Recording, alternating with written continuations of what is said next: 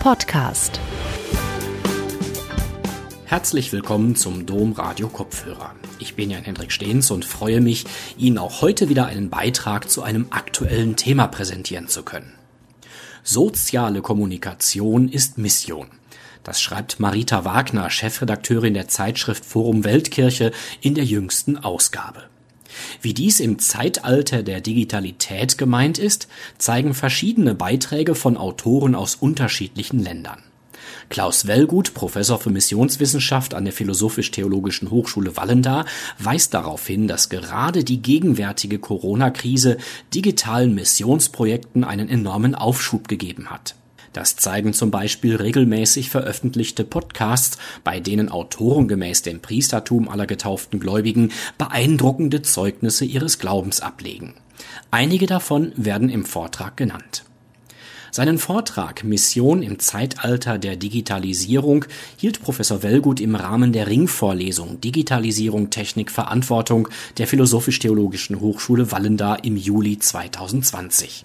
Wegen der Corona-Pandemie wurde dieser Vortrag voraufgezeichnet. Gute Unterhaltung. Ja, guten Tag, meine sehr geehrten Damen und Herren. Ursprünglich war geplant, dass mein heutiger Vortrag zum Thema Mission im Zeitalter der Digitalität als Präsenzveranstaltung im Rahmen der Ringveranstaltung Digitalisierung, Technik, Verantwortung hier an der Philosophisch-Theologischen Hochschule Wallender angeboten wird. Doch die Corona-Pandemie hat diese Planung kurzfristig über den Haufen geworfen und nun wird Ihnen der Vortrag statt als Präsenzveranstaltung als Online-Vorlesung zur Verfügung gestellt. Möglich ist dies durch die digitalen Kommunikationsmittel. Und damit wären wir eigentlich schon mittendrin in der Thematik meines heutigen Vortrags Mission im Zeitalter der Digitalität. Doch treten wir gedanklich noch einmal einen Schritt zurück. Vor wenigen Tagen erschien die jüngste Ausgabe von Forum Weltkirche.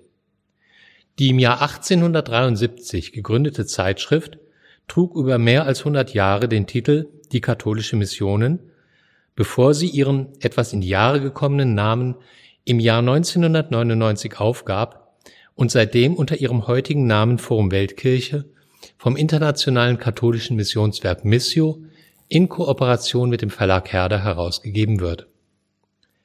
Forum Weltkirche zählt zu den traditionsreichsten missionarischen Fachzeitschriften und erscheint in diesem Jahr 2020 bereits im 139. Jahrgang.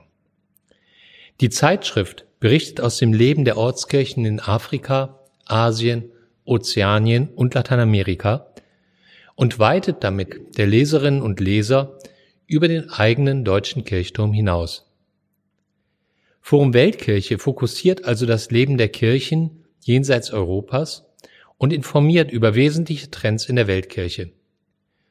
Und der Titel der jüngsten Ausgabe von Forum Weltkirche auf den ich bei der Vorbereitung meines heutigen Vortrags gestoßen bin, lautet Mission und Digitalisierung. In ihrem Editorial schreibt Marita Wagner, seit dem vergangenen Jahr Chefredakteurin der Zeitschrift Forum Weltkirche, Soziale Kommunikation ist Mission. Soziale Kommunikation ist Mission. Wie dies im Zeitalter der Digitalität gemeint ist, zeigen die Autorinnen und Autoren des Heftes in ihren Beiträgen auf. In einem ersten Beitrag berichtet beispielsweise der norditalienische Comboni-Missionar Colombo, der viele Jahre im Tschad tätig war, über die zunehmende Bedeutung der digitalen Medien und sozialen Netzwerke für die Verkündigung des Glaubens in Afrika. Dabei räumt Fabrizio Colombo mit dem Mythos auf, dass es in Afrika nur eine geringe Internetabdeckung gibt und dass die Menschen in Afrika von der digitalen Welt abgeschnitten seien. Auch die jungen Menschen in Afrika bewegen sich, ähnlich wie junge Menschen in Europa oder Nordamerika zu Beginn des dritten Jahrtausends, in den sozialen Netzwerken.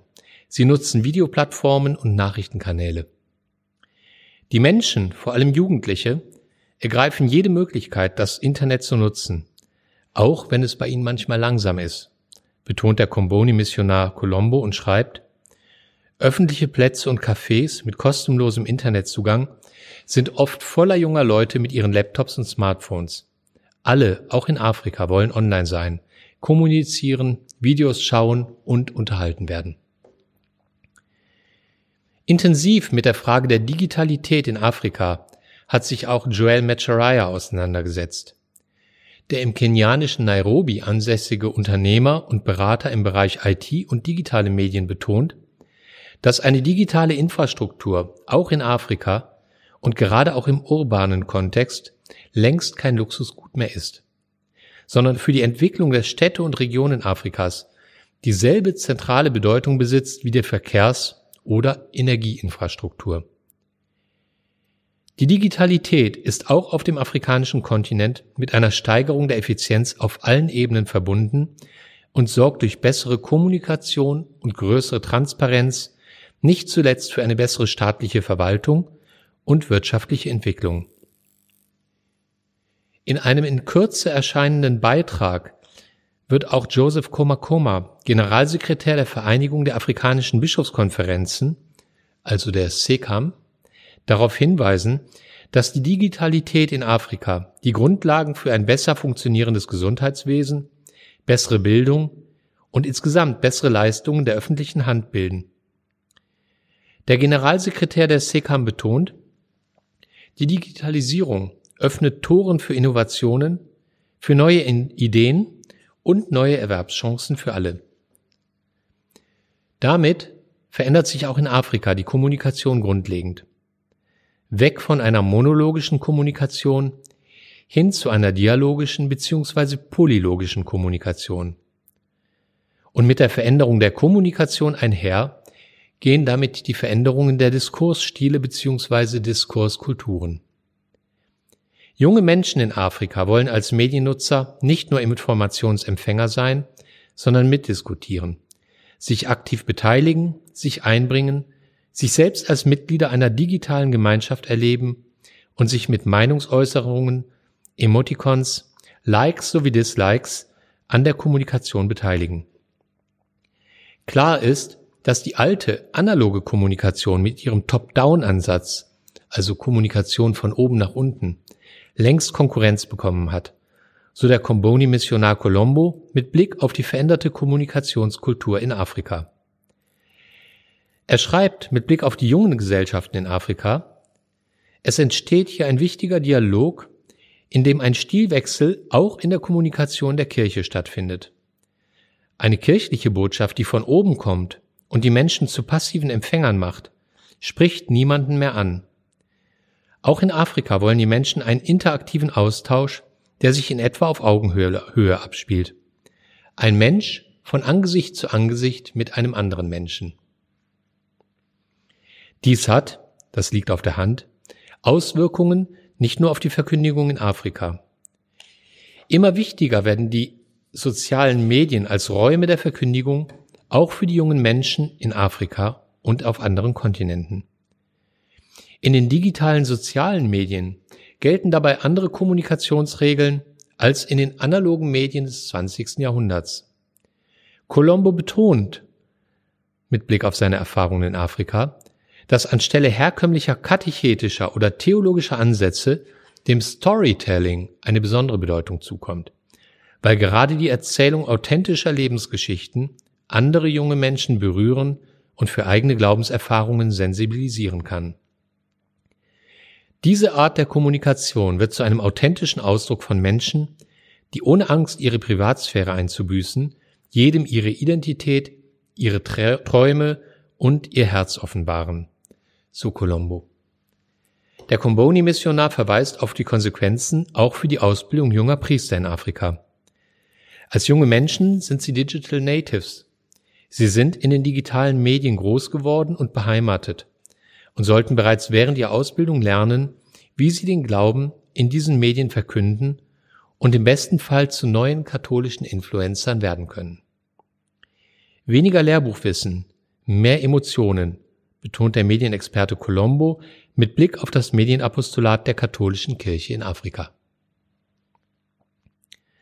Dabei kann übrigens der ökumenische Blick über den katholischen Tellerrand hinaus durchaus hilfreich sein, denn gerade in Afrika haben die spätestens seit den 1980er Jahren wie Pilze aus den Boden schießenden pentekostalen Kirchen gezeigt, welch eine missionarische Dynamik von einem zeitgemäßen Medienapostolat und der Nutzung digitaler Medien ausgehen kann.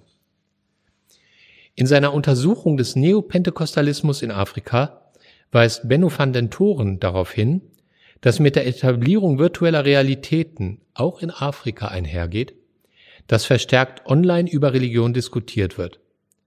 Dabei bleibt es natürlich nicht aus, dass sich im Zeitalter der Digitalität die Megatrends der Säkularisierung und Globalisierung auch auf die Entwicklung religiöser Identitäten der Jugend in den afrikanischen Städten auswirken wird. Mit Blick auf Afrika ist dabei von besonderer Bedeutung, dass die Kulturen des Kontinents überwiegend oral geprägt sind. Und orale Kulturen sind narrativ orientiert.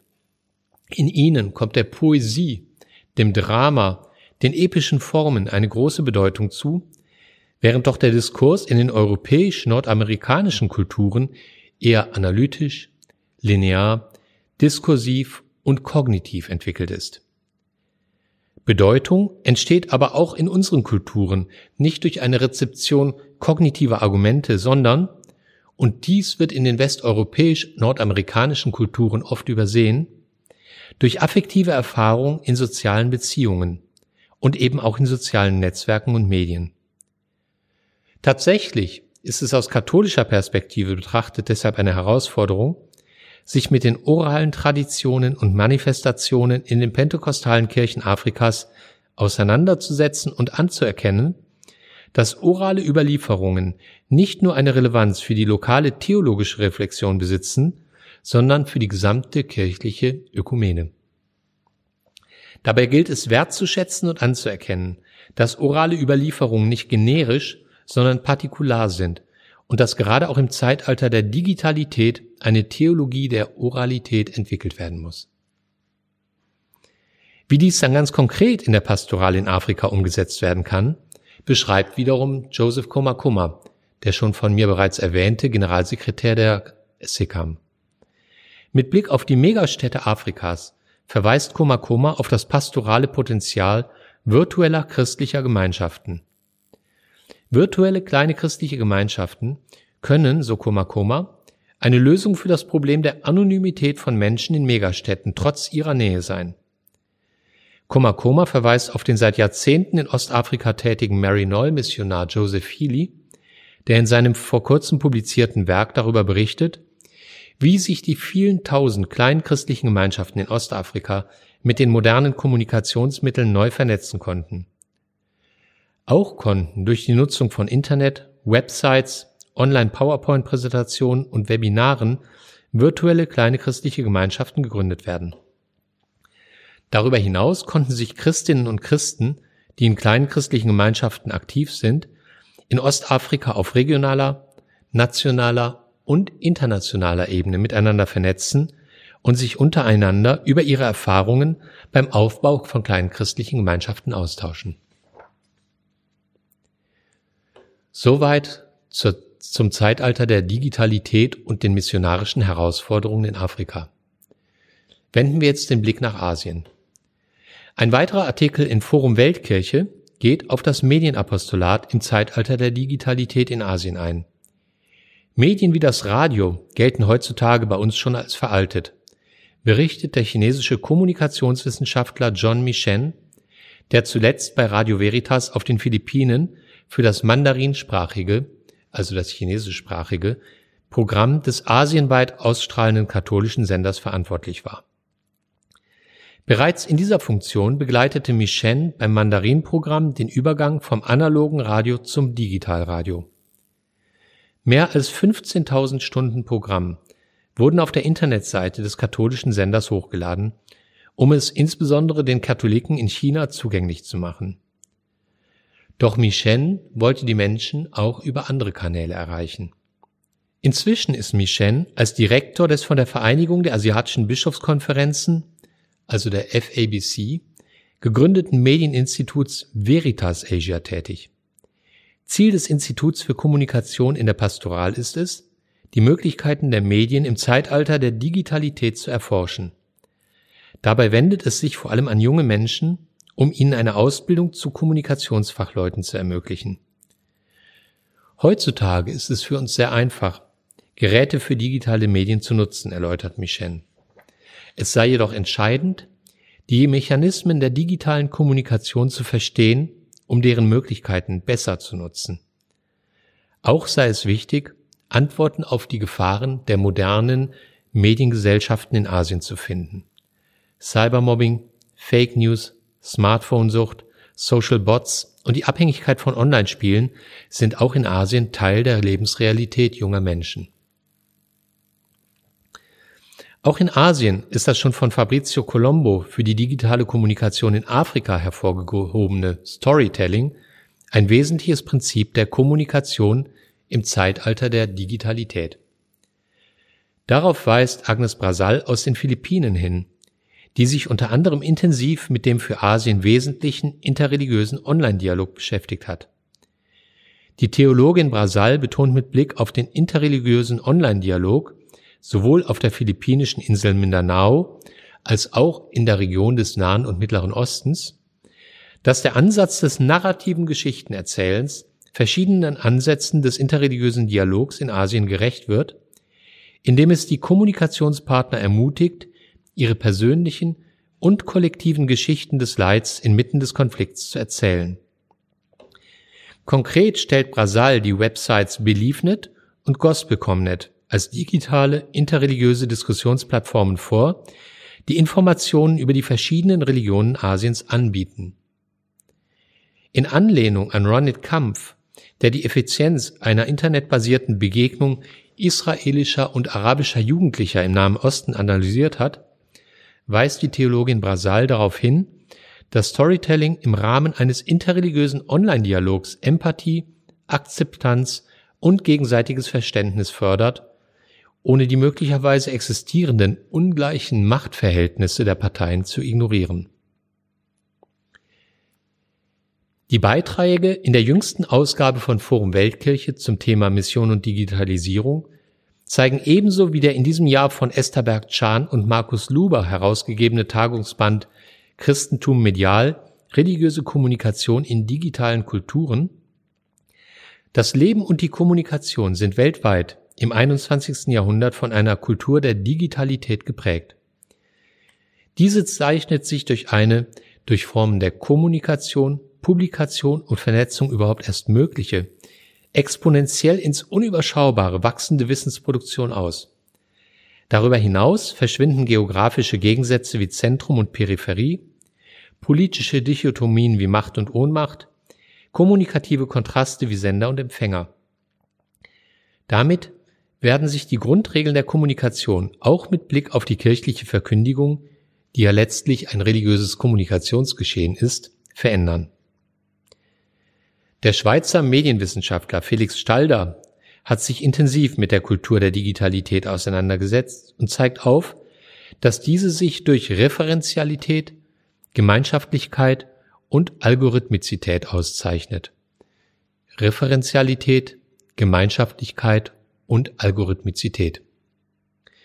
Referenzialität bezeichnet das Phänomen, dass im Zeitalter der Digitalität Beziehungen und Bezüglichkeiten individuell und automatisch hergestellt werden können und dass eine wesentliche Leistung in der Herstellung von Bezügen im unendlichen Wissens- und äh, Informationskosmos besteht. Es geht also nicht einfach nur darum, Faktenwissen zu generieren, sondern es geht darum, zwischen den Wissen Beziehungen herzustellen und somit ein vernetztes Wissen zu ermöglichen.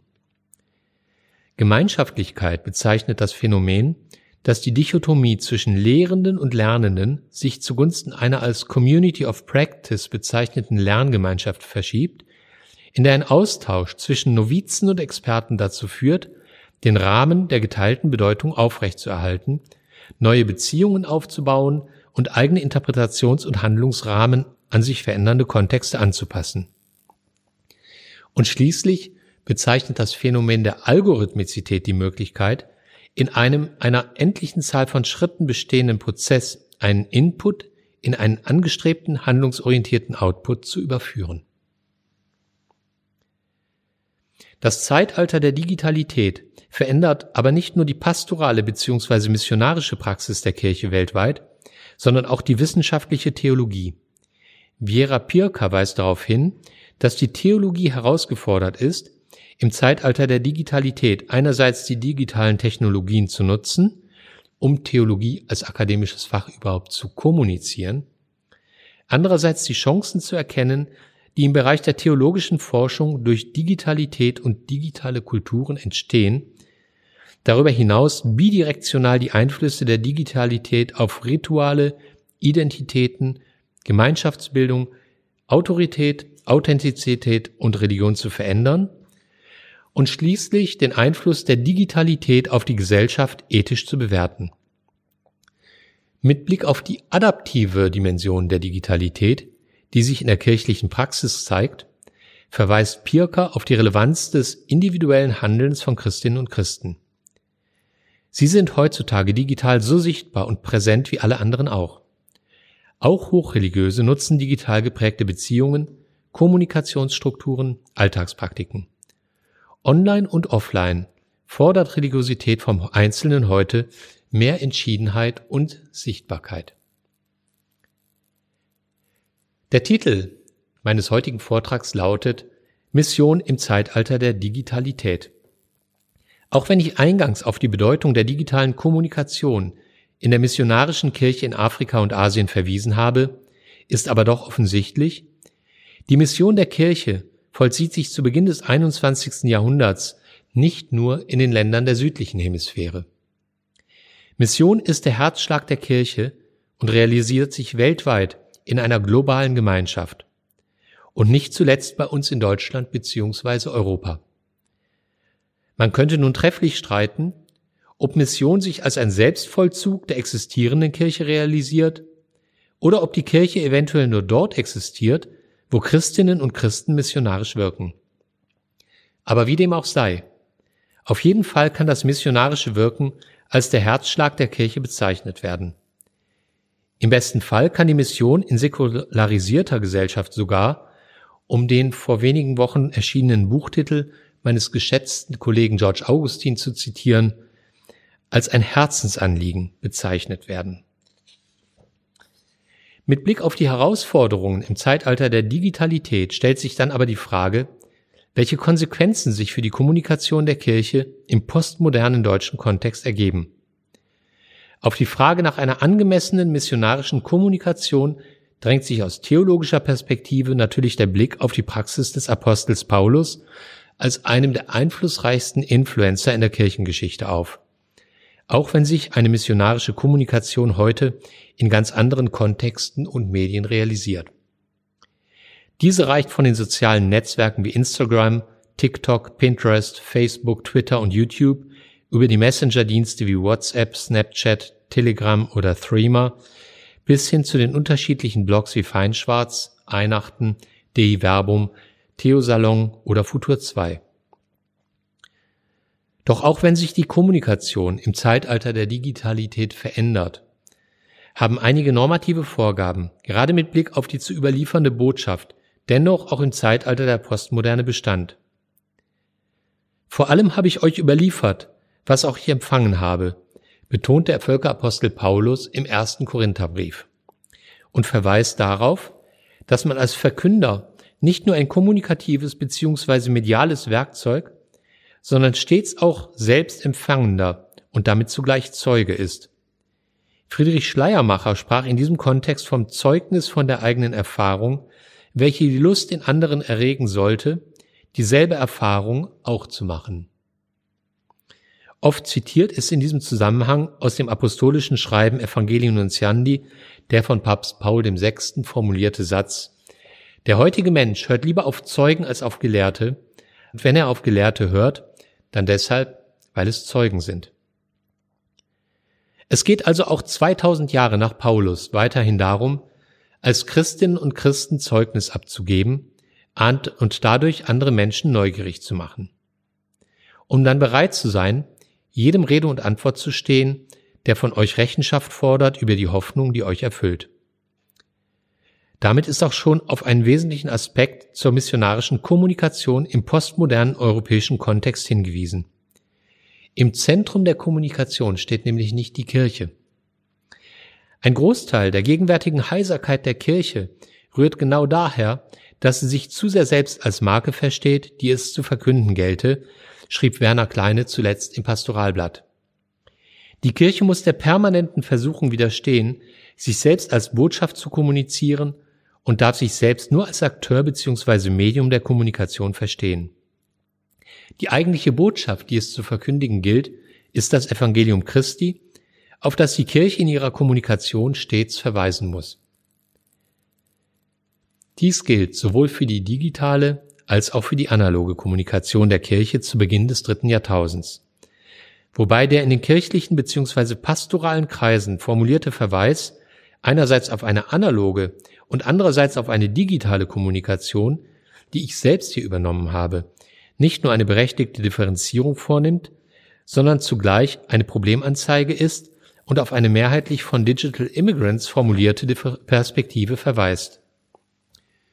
Für Vertreter einer Generation, die ohne digitale Medien aufgewachsen sind, besitzt die Differenzierung zwischen analogen und digitalen Medien, zwischen einer scheinbar realen und einer scheinbar virtuellen Welt, zwischen einem tatsächlichen Alltag und seinen persönlichen Face-to-Face-Begegnungen und einer Online-Welt mit seinen virtuellen Begegnungen eine andere Relevanz als für Vertreter der jüngeren Generation, die als Digital Natives mit den digitalen Medien ganz selbstverständlich aufgewachsen sind.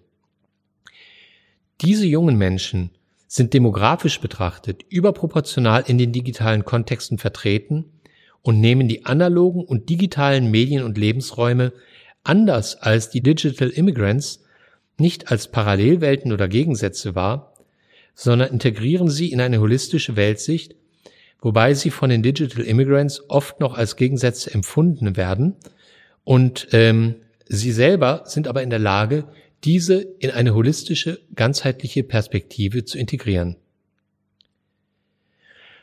Nicht nur die Digital Natives, auch die Digital Immigrants haben speziell im Jahr 2020 völlig überraschend die Erfahrung machen können, dass Begegnungen offline und online keine sich gegenseitig ausschließenden Gegensätze bilden, sondern sich komplementär in ein Beziehungssystem integrieren lassen. Anlass für diese Erfahrung war die äh, Corona-Pandemie, die in Deutschland einen zuvor nicht für möglich gehaltenen Digitalisierungsschub auch in der Kirche auslöste. Als die Pandemie wie aus dem Nichts auftauchte und das Leben der Menschen mit einer zuvor nicht für möglich gehaltenen Heftigkeit von einem Tag auf den anderen veränderte. Grundrechte wurden eingeschränkt, Religionsfreiheit musste eingeschränkt werden. Alltägliche Verhaltensweisen wurden modifiziert und kulturelle Praktiken ausgesetzt. Und das mit erheblichen Konsequenzen. Das sonst in Deutschland allzu oft vergötterte Wirtschaftswachstum wurde relativiert und dem Schutz des Lebens untergeordnet, als das öffentliche Leben massiv eingeschränkt werden musste. Doch auch wenn erste Einschränkungen inzwischen, vielleicht auch nur vorübergehend, behutsam gelockert werden konnten, hat sich das religiöse Leben in Deutschland in Zeiten von Corona fundamental verändert. Gottesdienste werden gestreamt, Gemeindegruppen treffen sich per Videokonferenz, kirchliche Angebote werden online präsentiert. Welche Konsequenzen bzw. welche neuen Perspektiven sich aus diesem Digitalisierungsschub ergeben, ist derzeit noch ungewiss und werden unter anderem in zwei aktuellen Forschungsprojekten untersucht. Das erste Forschungsprojekt Churches Online in Times of Corona. Zum einen wurde das ökumenische Forschungsprojekt Churches Online in Times of Corona, also CONTOC, initiiert. Das Forschungsvorhaben CONTOC zielt auf eine empirische, repräsentative Erhebung der Entwicklung und Durchführung insbesondere digitaler kirchlicher Angebote unter den Bedingungen der durch Covid-19 ausgelösten Kontakt- und Versammlungsbeschränkungen im Zeitraum von März bis Juni 2020. Also von der Osterzeit bis zur Pfingstzeit 2020. Im Zentrum dieses Forschungsprojekts steht eine vornehmlich quantitativ ausgerichtete Umfrage, um die Erfahrungen der digitalen Umstellung in der pastoralen Praxis im zweiten Quartal 2020 zu erheben.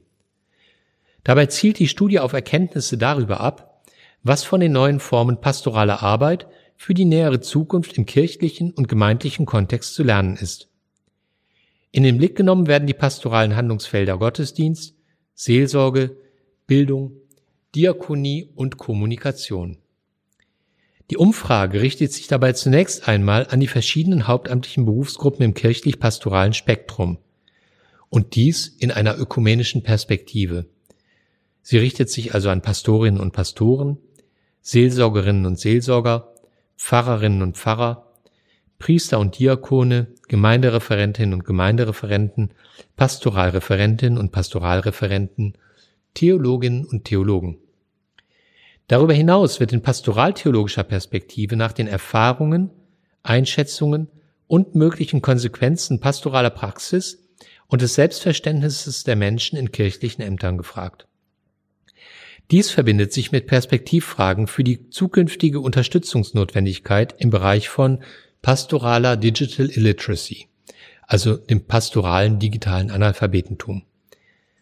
Auf die Ergebnisse der Studie, von der empirische Erkenntnisse für die katholische Kirche zu erwarten sind, darf man gespannt sein. Ein zweites Forschungsprojekt mit dem Titel Digitale Verkündigungsformate während der Corona-Krise wurde von der evangelischen Kirche in Deutschland in Auftrag gegeben. Und hier liegen die Ergebnisse schon vor. Die Studie belegt, dass die Corona-Krise in der evangelischen Kirche einen nachhaltigen Digitalisierungsschub ausgelöst hat. Waren es vor der Covid-19-Pandemie vermutlich sogenannte Pioniere, die sich auf den Weg der Digitalisierung gemacht hatten, so wurde aus der Not der Corona-Krise heraus eine disruptive digitale Transformation in der Breite der jeweiligen Landeskirchen vollzogen, die vermutlich durch keine noch so klug gedachte Digitalisierungsstrategie hätte erreicht werden können, betont Daniel Hirsch, der Autor der Studie. Dabei konnte eine spürbare Ausdifferenzierung sowohl der digitalen Verkündigungsformate als auch der genutzten Plattformen festgestellt werden. Während mit Abstand die meisten Gemeinden im Bereich der EKD vor der Corona-Krise hauptsächlich ihre Websites als digitale Plattformen nutzten, rückten unmittelbar nach Ausbruch der Pandemie auch YouTube, Facebook, Instagram, Skype und Zoom beziehungsweise die Anbieter von verschiedenen Videoplattformen sowie Podcasts in den Fokus. Der Digitalisierungsschub in der evangelischen Kirche in Deutschland lässt sich nicht nur daran messen, dass 81 Prozent der Teilnehmenden der Studie bedingt durch die Corona-Krise digitale Verkündigungsformate angeboten haben und dass von diesen 81 Prozent 78 Prozent angaben, dies vor der Corona-Krise noch nicht getan zu haben. Erstaunlich ist dabei aber vor allem auch die mit diesen Verkündigungsformaten erzielte Reichweite. Gefragt wurde in der Studie nach der durchschnittlichen Gottesdienstbesucherzahl an einem normalen Sonntagsgottesdienst vor Corona und nach der durchschnittlichen Reichweite des digitalen Gottesdienstes an einem normalen Sonntag während der Corona-Krise. Im Ergebnis zeigt sich, dass beim Gottesdienst ein Zuwachs von 287 Prozent zu verzeichnen war, weshalb in der Studie auch von einem Nachfrageboom gesprochen wird. Interessant ist über diese quantitative Betrachtung hinaus eine qualitative Beobachtung. Die digitalen Verkündigungsformate haben die Beteiligung nicht hauptamtlicher, in der Pastoral tätiger Christinnen und Christen im Bereich der EKD gefördert, die bei der Gestaltung der digitalen Verkündigungsformate ihr Potenzial und ihre Expertise einbringen konnten. Durch die Digitalisierung sei, so die Studie, das Priestertum der Gläubigen gefördert worden. Die bis hier, hier vorgestellten weltkirchlichen Schreibzüge zur Mission und Digitalität in Afrika, zur Mission und Digitalität in Asien und zur Mission und Digitalität in Europa haben gezeigt, im Zeitalter der Globalisierung stellt die Digitalität einen weltweiten Trend dar, der das Leben der Menschen auf allen Kontinenten verändert und prägt. Dabei bestehen wesentliche Interdependenzen zwischen den Megatrends der Globalisierung und Digitalisierung. Demnach steht auch die Mission der Kirche weltweit vor der Herausforderung, sich auf die Digitalisierung aller Lebensbereiche einzulassen, diese als Zeichen der Zeit zu verstehen und sie sowohl als eine pastorale Herausforderung als auch als eine missionarische Chance wahrzunehmen. Zugleich zeigt der Streifzug durch die sich globalisierende, digitalisierende Welt, Die Digitalität lässt die Welt zusammenrücken. Und vor allem, im Zeitalter der Digitalität wird eine eindeutige Differenzierung zwischen Zentrum und Peripherie aufgehoben, was zumindest teilweise mit einer Amalgamierung der in den verschiedenen Räumen beheimateten Funktionen und verfügbaren Ressourcen verbunden ist. Noch sind die den Menschen in Afrika, Asien, Europa, Nord- oder Südamerika zur Verfügung stehenden Ressourcen sehr unterschiedlich. Und es wäre geradezu zynisch, dies aus europäischer Perspektive zu leugnen oder zu bagatellisieren. Doch sind es tatsächlich die Ressourcenunterschiede zwischen den unterschiedlichen geografischen Kontexten, die das entscheidende Merkmal gerade auch im Zeitalter der Digitalität bilden, um die verschiedenen Lebenskontexte von Menschen angemessen zu verstehen? Der Soziologe Hartmut Rosa weist mit Blick auf soziologische Distinktionen darauf hin, dass es vielleicht nicht primär die den Menschen unterschiedlich zur Verfügung stehenden Ressourcen sind, die wesentliche Differenzen konstruieren, sondern zumindest mit Blick auf den unmittelbaren Lebenskontext, der individuelle Grad der Verbundenheit mit und der Offenheit gegenüber anderen Menschen. Vom Grad dieser Fähigkeit hängt auch im Zeitalter der Digitalität wesentlich ab, ob Menschen in gelingenden oder misslingenden Weltverhältnissen und Weltbeziehungen leben. In seiner Resonanztheorie plädiert Rosa für eine Neujustierung von Weltbeziehungen durch eine Radikalisierung der Beziehungsidee. Sie geht gerade nicht davon aus, dass Subjekte auf eine vorgeformte Welt treffen, sondern postuliert, dass beide Seiten, Subjekt und Welt, in der und durch die wechselseitige Bezogenheit erst geformt, geprägt, ja mehr noch konstituiert werden. Was und wie ein Subjekt ist, lässt sich erst bestimmen vor dem Hintergrund der Welt, in die es sich gestellt und auf die es sich bezogen findet. Selbstverständnis und Weltverhältnis lassen sich in diesem Sinne nicht mehr trennen. Subjekte stehen der Welt also nicht gegenüber, sondern sie finden sich immer schon in einer Welt, mit der sie verknüpft und verwoben sind, der gegenüber sie, je nach historischem oder kulturellem Kontext, fließende oder auch feste Grenzen haben, die sie fürchten oder lieben, in die sie sich geworfen oder in der sie sich getragen fühlen etc. Von entscheidender Bedeutung ist dabei, dass nicht nur die Welthaltung, Welteinstellung und Weltbezogenheit der Subjekte individuell und kulturell variiert, sondern dass das, was sich als Welt jeweils selbst konstituiert bzw. zu erkennen gibt, co-variiert. Die Resonanztheorie ist ein Modell, das die Lebensweisheit des deutschen Sprichwortes, wie man es in den Wald ruft, so schallt es wieder hinaus, aufgreift und ausgehend von dieser Erkenntnis eine differenzierte soziologische Theorie des Weltverhältnisses formuliert, die gerade auch dem postmodernen Kontext einer sich globalisierenden und digitalisierenden Welt gerecht wird. Mit seiner Resonanztheorie knüpft Rosa an das Werk von Erich Fromm ebenso an wie an Jürgen Habermas und Axel Honneth und greift zahlreiche Impulse von Bernhard Waldenfels auf. Die Theorie Rosas dürfte gerade auch im Zeitalter der Digitalität eine besondere Relevanz besitzen, da offensichtlich ist, dass die Kommunikation in den sozialen Medien eine besondere Herausforderung für das Resonanzverhalten der Menschen darstellt. Mit Blick auf die von Rosa beschriebenen gelingenden oder auch misslingenden Weltbeziehungen liegt dabei die Vermutung nahe, dass es im Zeitalter der Digitalität zu einer zweifachen Selektion der Menschen hinsichtlich des Grades ihrer Offenheit für andere Menschen kommt. Zum einen werden sich überproportional viele Menschen mit einer Offenheit gegenüber anderen Menschen für die Nutzung sozialer Medien entscheiden. Und dann verlangt der vitale, vielleicht mitunter sogar hyperaktive, multioptionale Kontext der sozialen Medien ein hohes Maß an Flexibilität und die Bereitschaft, sich auf immer neuere Lebensrealitäten einzulassen. In gewisser Hinsicht provoziert das Zeitalter der Digitalität somit die Entstehung fluider Identitäten.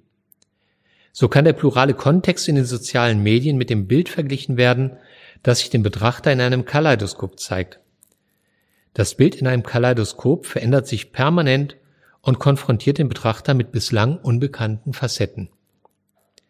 Doch im Gegensatz zum Betrachter eines Kaleidoskops ist der Nutzer sozialer Medien nicht nur Betrachter einer Dynamik, die zu Veränderungen führt, sondern selbst zugleich auch Teil des sich permanent verändernden Bildes.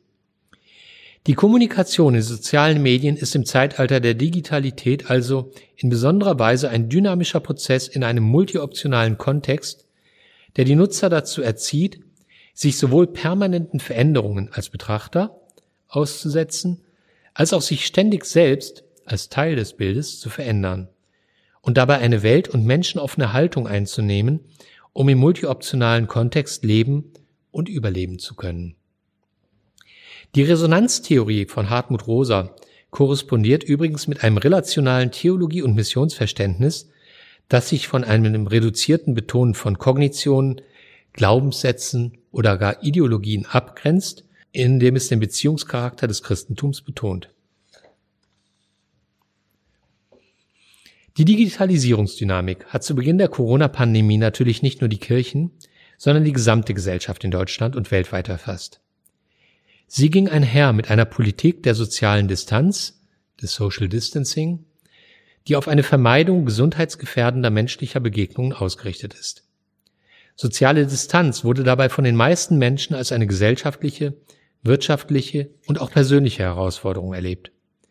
Denn auch wenn insbesondere postmoderne Gesellschaften von einem hohen Individualisierungsgrad geprägt sind, leben in ihnen Menschen, die Resonanzbeziehungen wünschen und Resonanzräume suchen, in denen sie gelingende Weltbeziehungen gestalten können.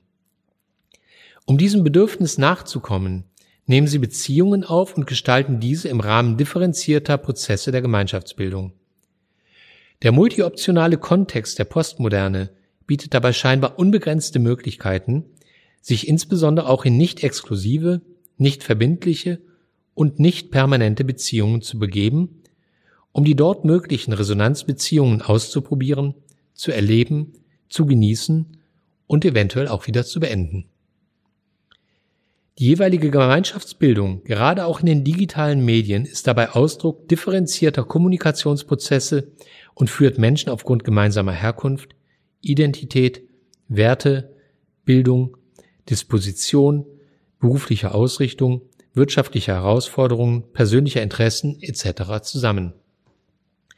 Die Prozesse der Vergemeinschaftung realisieren sich dabei immer stärker über die digitalen Kommunikationsprozesse. Und es ist hilfreich, wenn die Kirche im Rahmen der Überlegung zur Postmoderne die menschliche Sehnsucht nach Resonanz als quasi religiös wahrnimmt und sich ihr als ein Sinnanbieter stellt. Der digitalen Kommunikation kommt dabei eine zentrale missionarische Bedeutung zu. Wenn es um die Rolle der Kirche im Rahmen dieser Kommunikation geht, so darf sie sich natürlich nicht selbst als zu kommunizierende Botschaft ins Zentrum des Kommunikationsgeschehens rücken, sondern muss sich als Kommunikationsmedium sowie als spezifische Form der Vergemeinschaftung verstehen, die sich im besten Fall durch die Präsentation oder Verkündigung der Botschaft realisiert.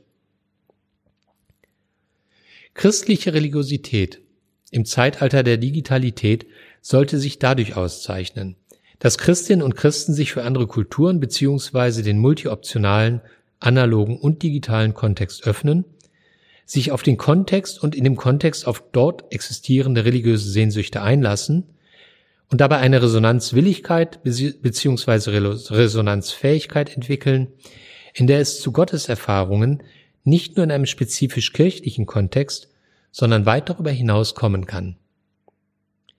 Und so wird es im besten Fall zu Gotteserfahrungen, online und offline, in unvermuteten Situationen, an unvermuteten Orten und zu unvermuteten Zeiten kommen. Es ist eine Stärke der christlichen Religion, dass sie sich für all diese Situationen öffnet, in ihnen religiöse Erfahrungen zulässt und diese als Gotteserfahrung wahrnimmt und deutet. Damit wendet sich die christliche Religiosität gegen jedes Kleindenken Gottes und jede dogmatische Domestizierung des Gottesbegriffs. Denn, so schreibt schon der erste Johannesbrief, niemand hat Gott je gesehen. Wenn in jüdisch-christlicher Tradition die Sünde als ein Zustand der Beziehungslosigkeit betrachtet wird und aus der Sicht einer resonanztheoretischen Deutung Sünde damit als Zustand der Resonanzlosigkeit oder vielmehr der Resonanzunwilligkeit zu verstehen ist, in dem ein Subjekt keine Stimme außer der eigenen zu hören bereit willens- und fähig ist, dann stellt diese Resonanzwilligkeit bzw. Resonanzfähigkeit von Christinnen und Christen im Zeitalter der Digitalität letztlich das Gegenteil von Sünde dar. Resonanzfähigkeit meint, dass Menschen ihre Beziehungsfähigkeit entwickeln, dass sie ihr gelingendes Weltverhältnis realisieren, was etwas traditioneller bzw. pathetischer in der oben zitierten Stelle im ersten Johannesbrief mit eigenen Worten formuliert wird. Dort heißt es, wenn Menschen einander lieben, bleibt Gott in ihnen und seine Liebe ist in ihnen vollkommen. Wenn das Christentum diese Resonanzfähigkeit gerade auch im digitalen Kontext realisiert, gelingt es ihm, seinen eigenen Anspruch als eine beziehungsorientierte und gottoffene Religion im Zeitalter der Digitalität zu leben. Denn Religion wird in dieser Perspektive tatsächlich zur Beziehung, und zwar zu einer spezifischen Form der Beziehung, welche in den Kategorien der Liebe und des Sinns die Gewähr dazu geben verspricht, dass die Ur- und Grundform des Daseins eine Resonanz und keine Entfremdungsbeziehung ist. Im Rahmen meines heutigen Vortrags zur Mission im Zeitalter der Digitalität bin ich zunächst mal auf die Mission im Zeitalter der Digitalität in Afrika und Asien eingegangen, bevor ich anschließend die Herausforderungen der Digitalität für die Kirchen in Europa beziehungsweise ganz konkret in Deutschland skizziert habe. Eingeordnet habe ich diese Herausforderungen, indem ich mich auf die Resonanztheorie von Hartmut Rosa bezogen habe. Wichtig war mir dabei, in den Herausforderungen des Zeitalters der Digitalität Chancen für das missionarische Wirken und die religiöse Kommunikation der Kirche zu erkennen. Auf die enormen Potenziale, die sich für die Kirche im Zeitalter der Digitalität ergeben, verwies zuletzt Wolfgang Beck. Dabei warnte aber auch der Frankfurter Pastoraltheologe davor, die Chancen der digitalen Medien nicht nur im Bereich einer kirchlichen Öffentlichkeitsarbeit zu sehen und die Verkündigung der Botschaft Jesu auf ein bloßes Kirchenmarketing zu reduzieren. Stattdessen musste die Nutzung digitaler Medien als eine Chance betrachtet werden, zu zeitgemäßer religiöser Kommunikation zu finden. Wie kann aber nun eine solche zeitgemäße Form der religiösen Kommunikation aussehen? Lassen Sie mich ganz kurz ein konkretes Projekt aus Europa im Zeitalter der Digitalität vorstellen, auf das ich bei der Vorbereitung meines Vortrags zufällig gestoßen bin. Das Projekt Deep Shit Talk.